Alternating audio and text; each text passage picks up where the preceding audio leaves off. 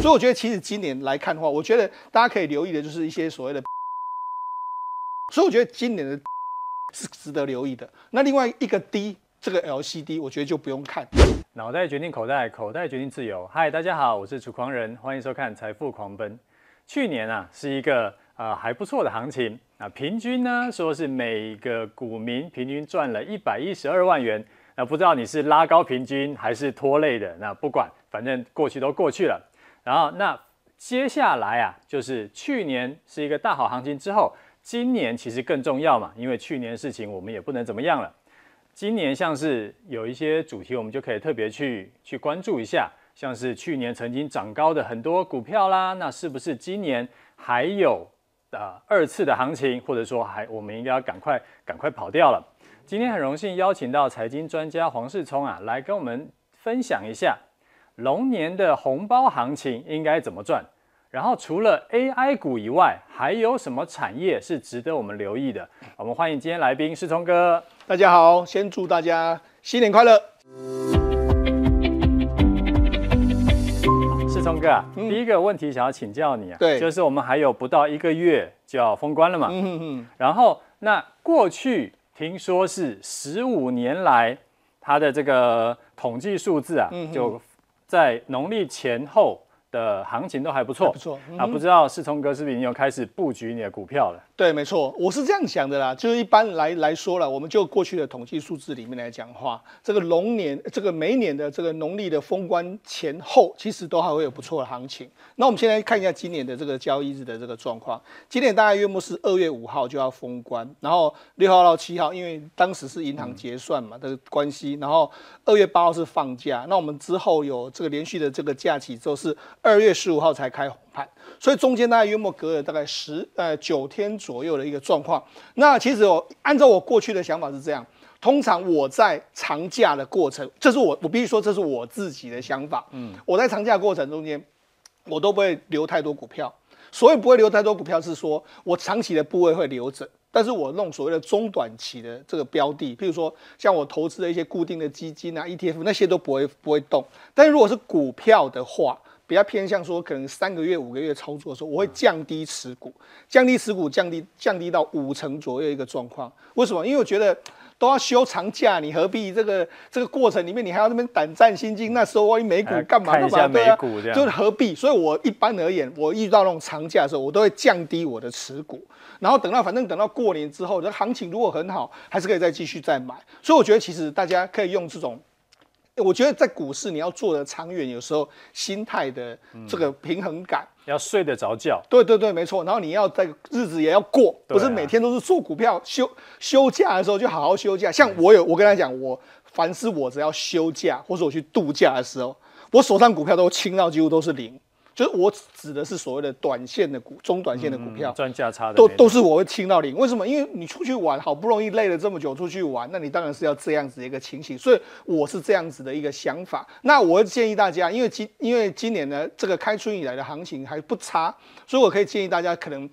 如果你也不用都完全像我一样，这个降到很低，你可以持个这个三成四成左右，我觉得是 OK 的一个状况。好，好，那我们来看一下为什么这样说呢？我们给大家看一下这个，这是这二十年来农历年前后的涨跌的几率。我们看到开红盘那一天，你看有十五次会上涨，那这个下跌是五次，几率是非常高。那另外开一个月之后的红盘的几率来说的话，上涨的几率是。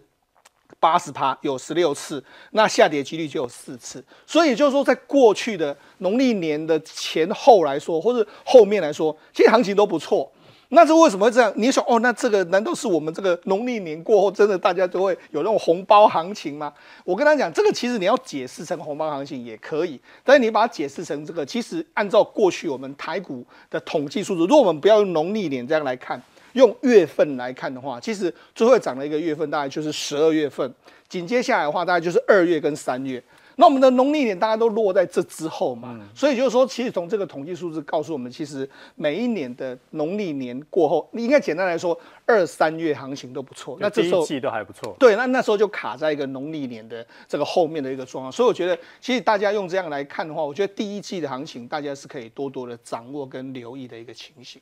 OK，那龙年要怎么样抢先布局呢？这边我们有一个是呃去年的前二十大涨幅最高的股票，嗯嗯，然后那我想请问世聪哥是说这些股票，这大家都耳熟能详的去年一些标股，什么亚翔啊、华晨啊等等，世星 KY 啊，那你觉得？过去了，已经过去了。嗯哼哼。接下来这些股票还有搞头吗？对，没错。我们现在给大家看一下这个去年前二十大的这个标股，我不知道大家买到多少标股了哈。第一名是华晨嘛，它涨了五十五百八十一个 percent。再来是银广，那个做机壳的，它涨了四百四十五。再来是定颖投控。他做这个车用的 PCB，然后另外是材料 KY，就是打入了苹果的供应链。那亚翔是做这个这个所谓半导体无尘室的。那四星 KY 就是 AI 的半导体的这个最重要的指标。大家可以看一下，非常多非常多的股票。其实大去年来说的话，主要集中在 AI 族群非常多，譬如说像你看世芯啊、勤诚啦、纬创啦、华孚、广达，这个其实都跟 AI 有相关。嗯。那甚至还有一些是重这个机电重，特别是重电的，包括说像华晨，这个都是有点相关。那甚至还有一些转机股，像这个所谓三洋实业啦、百达啦，或者说黄昌，这些都有点转机，像系统也是一个转机股的一个状况。那我觉得其实这样来说啦，其实我们过去有统计过相关的数据，就是。你前一年大涨过的，特别是涨幅可能在两倍、三倍以上的，其实你后一年呢，要再大涨的几率，其实其实就不高了。所以我觉得去年涨这么多的，其实我觉得他们的潜力就会相对比较小。但是呢，我们可以从去年涨幅很大的股票，如果它今年还能够维持在高档的话，那表示什么？表示说这个产业趋势。可能还是持续在中。如果是说去年涨幅很大，它在年初就开始大幅的回档的话，那表示这个产业的景气大概就是过去的。但是明明你去年涨那么多，那今年还可以继续涨。虽然说因为它累积涨幅很大，没办法涨这么多，但它还继续维持多头走势的话，表示这个族群呢，今年可能就还有搞头。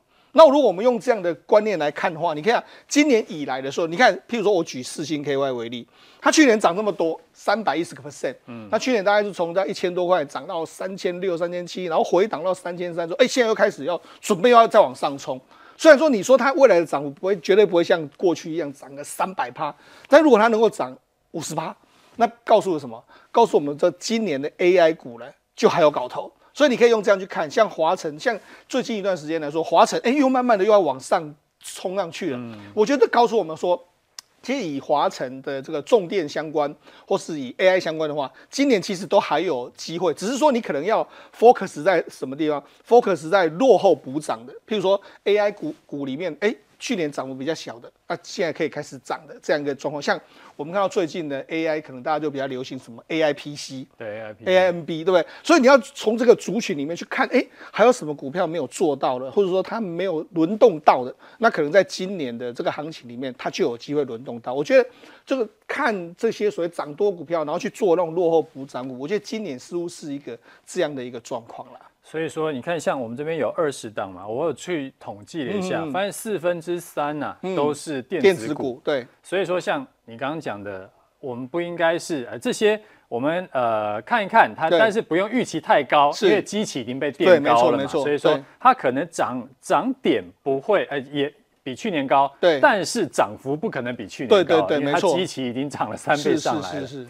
OK，那所以所以除了刚刚你讲的那些呃落后补涨的，对，还有哪一些电子股是我们可以留意的呢？对，我觉得这几个族群，我刚才讲到嘛，今年可能你要找这个族群里面来说还没有发酵，嗯，像为什么去年 AI 股里面，你看这个四星 KY 或者说像创意他们跑到前面，其实这个我们要去年的 AI 的发展就是从所谓的这个晶片开始发展。或者说整个 server 这边就是可这个这个大营运商的投资，可是今年呢会会到哪里？会到我们一般人的生活中间，PCNB 手机，所以今年就是个不同逻辑。但是这个其实还是个 AI 股，嗯，所以我才说这个是个轮动的一个大趋势。就像重电一样，去年可能是一个比较偏向题材面，但是今年可能大家会发现到说，哎，业绩开始进来了。那业绩进来了之后呢，它实质的获利又会推升它的股票的这个价值。嗯、所以我觉得，其实今年来看的话，我觉得大家可以留意的就是一些所谓的比较相对落后的族群。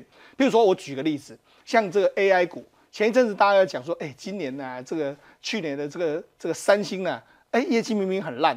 可是如果你去看去年的股价，其实三星股价表现比我们台积电还要更好。哦，他说为什么？因为它就是一个 DRAM，它有用到，譬如说像我们知道记忆体，记忆体里面呢有几个东西，一个是 AI 又用到 HBM，就高宽频的这个 DRAM。嗯、另外一个就是现在的 NB-PC 手机，今年好转的话，假设因为 AI 的这个手机好转的时候，它手机景气也会好嘛，所以它这个 Net Flash 或者是说 DRAM 的景气也会好嘛，对不对？所以这就受到它的影响。所以我觉得今年的 DRAM 是值得留意的。那另外一个 D。这个 LCD 我觉得就不用看，今天可以看的是 DRAM，另外就是 AI 手机、AI PC 这个部分都可以留意。那我就讲，因为整体的景气往上回升之后，我们去年看到这个标股之一的电影投控，它是做这个 PCB 的。那当然了，PCB 一定会好嘛，因为你整个电子产业景气好转的时候，PCB 就会用到，所以我觉得这也是一个可以留意的。那另外一个就是，因为我们可以注意到，最近大家都在讲一件事，就是。美国要留意到中国的成熟半导体的这个制程这个部分，那这个部分来说，哎，中如果美国对于中国的成熟半导体有进一步的措施出来，哎，那可能也对我们 IC 设计股也会有一些帮助。所以我觉得这几个产业，DRAM 啊，或者说 AI 的手机 PC 啦、PCB、IC 设计，我觉得这些都值得大家留意。那我这边挑出几档个股可以给大家看一下，譬如说南亚科。那个其实去年它表现的没有很好，嗯，但它今年来说，哎，也没有表现，也还一般般。为什么？因为目前景气是在一个相对谷底的这个状况，但是你可以很确定是它未来谷底要往上翻的。所以现在等的就是，你看它慢慢的现形，我们从现形来看，它也是慢慢盘出了一个多头架构。你看这个年限啊，慢慢都开始慢慢往上，所以我觉得这个其实是可以的，给大家留意的一个这个这个南亚科。另外就是联发科啊。联发科，联发科最近回跌啊，我觉得非常好。为什么？因为现在有人又对这个手机景气又有开始不一样的这个看法。OK，但是我跟大家讲，今年可以很确定的，AI 的手机出来之后，它绝对会受惠。因为目前为止，这个高通的晶片跟它的晶片是 AI 手机里面两个唯一能够互相 PK 的。那你可以看，它其实架构也是一个多头架构。你要一直往上找，我们都找不到很好的切入点。哎，这次好不容易回跌多一点点，我觉得这大家可以多加留意，因为外资其实。在这一波的杀盘的过程里面来说，还是很多外资看好，它目标价还是在往上调高，所以我觉得这个目前为止也是联发科，我觉得也值得大家留意跟观察的一个状况。另外就是智源呐，我们刚才讲到智源，为什么要提到智源呢？因为我们刚才跟大家说到，就是去年涨的标股里面的世星 KY。还有这个创意，这两涨都是所谓的这个 IC IP，对不对？那智源也是，那尤其是智原，它现在又这个开始有非常多的伙伴陆陆续续进来。那过去跟他合作这个 IP 的主要是台积呃联电。那联电在前一阵子，我们不是又说他这个接到这个 Intel 十四哎十二纳米的这个技术合约契约要签的，那这个智原也会优先受惠。所以我觉得这种你看它也是 IP 股，那 IP 股如果你是觉得说哦。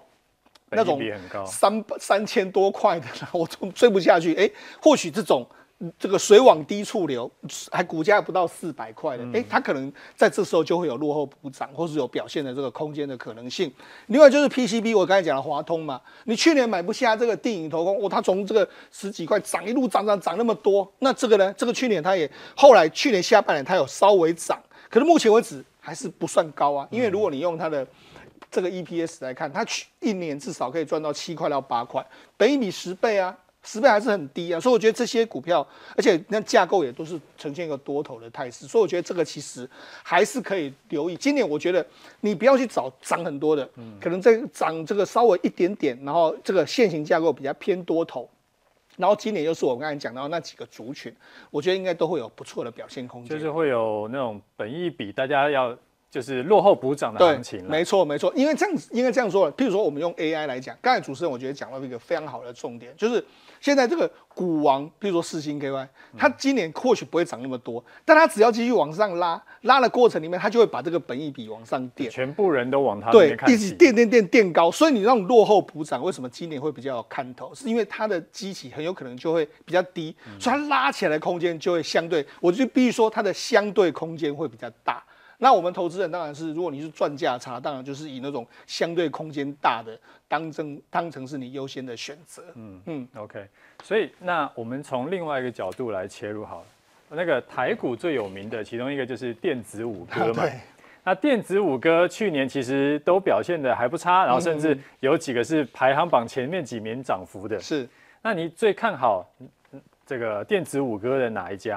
对，没错。我们先给大家看一下，这个电子五哥在去年真的是因为 AI 的关系啦，全部大涨。那也因为电子五哥大涨，我们看到去年那种所谓的高配息的这个 ETF 全部都是大涨，其实最大的受惠就是他们这几档公司哈。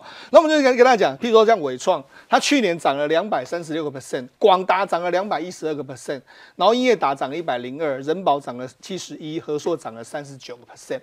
那当然了，我我尤其是伟创，哇，去年的这个年度的热搜排行榜的第一名就是伟创，大家都在这个讨论伟创。可是你可以看，哎。它涨到下半，这个尤其到年末的时候，它就涨不太动了，对，不对？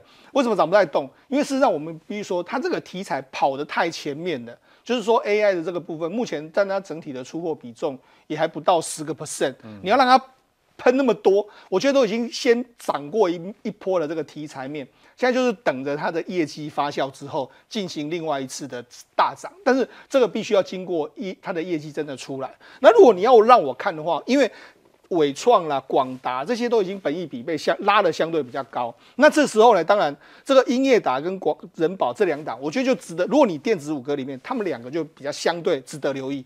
为什么？因英业达最近传出说他有要介入所谓的这个 I 这个说 AI 的 IP 嘛，他自己也开始要出那些相关的东西。那我觉得这个就值得大家留意。另外就是人保。仁宝它现在开始要怎么？AI PC 出来，NB 出来了，它要开始大量代工啊，对，然后它价格也相对比较低啊。如果你相对于这个伟创九十几块，广达两百多块，哎，人保就价格比较低嘛。所以我觉得你看最近一段时间就是轮到这种落后补涨、低价的涨的会比较多。所以我觉得以这样的这个情形来说，当然还是这样。那和硕至于和硕来说，它主要是因为它目前为止在 NBPC 这一边的琢磨比较少，那它产能又大量的卖给了立讯之后，它现在在做一个，它业绩还在调整阶段，比较看不出一个雏形，所以我觉得这个可能会比较辛苦一点点。那当然，除了这个电子五哥，我觉得这个往后这个去年涨没没那么多的仁宝、英业岛，我比较相对看好。另外，我觉得还有一个就是维新，我觉得大家也可以留意，因为过去的维新跟技嘉，大家都会把他们两个一起比，它两个价格其实差不多，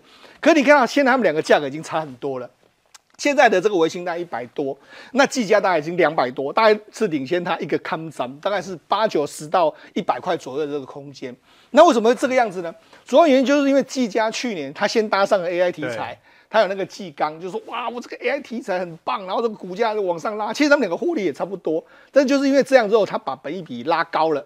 那今年来说的话，就是维新。我觉得如果你用他们两个来对比，它就有机会被拉高。因为现在维新也开始说，哎、我这个 AI PC 手我也可以弄得到啊，对不对？所以我才说这个今年的这个题材里面来说啊，可能就是老这个老大继续在高档震荡，但是老二、老三呢，尤其有可能就会被这样子对拉上来的一个状况。我觉得这个是今年整个电子股的投资里面来说啊，可能你要 focus 的主轴是这样的方向。OK，那我们先不谈 AI 哈。嗯嗯。那去年因为像刚刚讲的那个伟创，对，那伟创呢，其实有很多散户的尸体在上面，对对对，对，所以很多被 AI 伤透了心的人，他可能呃之后就 PTSD 了，他再也不要碰伟创，而再也不要碰。AI 相关类股，嗯，那除了 AI 股以外，嗯，还有哪一些产业是今年也有机会的？对，我觉得刚才主持人讲的非常有趣哦，因为去年的确下半年大家都在讲这个 AI，对不对？然后讲讲讲讲之后，之后就 AI 讲多就变 BI。对不对？就很惨，对不对？哈，那无论如何啦，这个这个目前为止，我觉得如果你真的是被套很深的，那就等能只能够等等看能不能有解套的这个机会了。但是我觉得应该长线上应该会有解套的。长线趋势是好的。对对对，那我就觉得说，如果你觉得说电子股啊，我不想再买的话，那我觉得有几个产业大家可能可以稍微留意一下啦。就是第一个是航运业，那第二个是钢铁业。那航运业来说，大家可能最近都会聚焦在红海的危机。那红海的危机导致这个我们国内的这个长荣跟阳明、万海这几档股票，哇，呃，万海是没有，就长荣跟阳明两档股票就狂飙的一个状况。那我觉得是这样子，就是说以今年来看，整体的这个景气，因为美国应该这个叶伦都说了，今年应该是软着陆。那软着陆之后呢，可能下半年或许景气会慢慢的往上走，所以整体看起来的话，经济是不差。那当然，就航海运业就会有一个基本的这个运输量，嗯，所以我觉得其实今年的这个航运业或许可以迎来一个今年的景气稍微缓步往上回升的状况，再加上说现现在又有红海的这个因素，不过我觉得呢，其实大家也可以留意到，就是说，包括说像这个万这个这个说新兴这一块，就是域名新兴这一块，就是散装这这边，因为散装这边来说话是这样子，就是说。一旦呢经济开始慢慢好转的时候，一定是业者会开始去运什么铁矿砂啊，运那个所谓食物这样子，要开始做一些所谓经济的，因为他们是经济的原材料嘛，原材料出来之后才能生产最终产品嘛。所以我觉得今年来讲的话，短期间之内可能是因为有红海的关系，所以这些所谓货柜会表现比较好。但是我觉得这种所谓散装，随着经济好的时候，我觉得今年也会有表现的空间。这样用这样来看，那另外一块是钢铁。因为钢铁来说，去年刚好就非常惨嘛。我们知道去年这个这个中钢的这个翁朝栋董事长还写了一封信，说这个是我们中钢成立以来最惨的一年。他还写了这么多信，对不对？但是你我们看到中钢股价的确是被打到这个非常低的这个水位，现在就开始上来。那我觉得目前为止来说，中国那一边的产能在这一两年呢，真的是已经获得非常大的控制。它已经就是因为他们也无力生产，然后或者是说中国钢铁股也赔了非常多，也是大家都是慢慢陆陆续续这样。那加上说中国的景气，我觉得中国的房地产经过了一两年的调整，虽然说今年还不会好，但是我觉得最坏的时间已经过去了。那这个随着这个全球的经济慢慢好转的话，我觉得钢铁股当然也有机会慢慢的往上，尤其是它现在股价。都在很低的这个水位嘛，里面来说，你看中钢啊、烨辉啦、大成钢啦、世纪钢、世纪钢可能跟风电比较有关，我觉得这都值得大家留意跟观察。我觉得今年来看的话，整个船产里面，航运跟钢铁两个比较值得大家留意。那至于说什么石化纺织、呃塑呃石化股、塑化或者说纺织，我觉得这些不是这还不错，但是塑化纺织可能会受到一些所谓的两岸的因素。会有一些牵扯，因为说话纺织里面来说，很多都是牵扯到有所谓 ECFA，这个会变成是一个它题材面上的一个所谓的打压的这个情形，所以我觉得这个部分来说，我是相对比较看好航运跟钢铁这两个族群在船产股里面。OK，好，那最后啊，我们来有一个是网友提问的，啊，这位网友他就说啊，他是之前陆陆续续存了这个玉山金。然后，但是呢，他看到去年玉山金的股价虽然说有涨一点，但是因为配息都没什么没什么成长，然后殖利率呢也没有像之前这么好，反而是像永丰金还有中信金的殖利率比较好，所以呢，他就想问说，他是不是干脆换成永丰金跟中信金，或者说直接换成殖利率更好的像这个高股息的 ETF 零零九一九呢？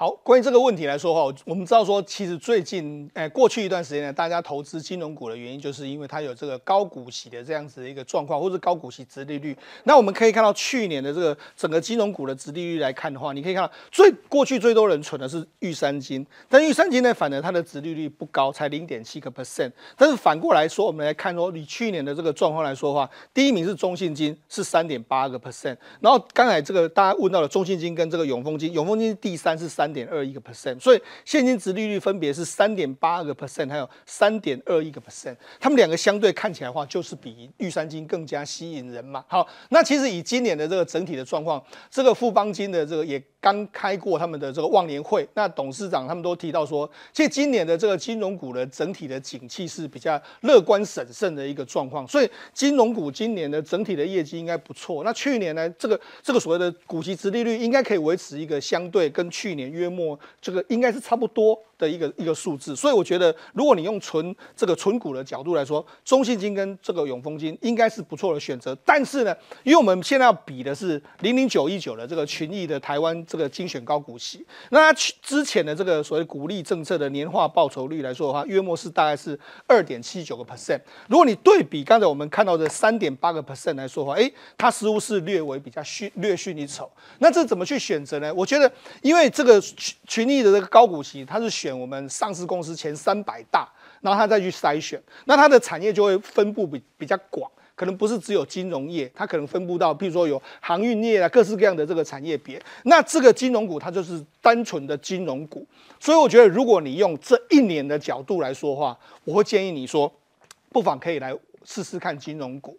那如果你是用比较长一点的这个角度来看的话我觉得可能零零九一九了它在中长线的投资上面来说话它应该年化报酬率的这个长远的时间来看或许不会输给这个金融股。好今天谢谢来宾来分享他的操作心得哈你觉得看完了之后有收获呢？记得要按赞并且订阅起来每周一和六的晚上八点我们准时在 youtube 频道财富狂奔节目和你再见拜拜。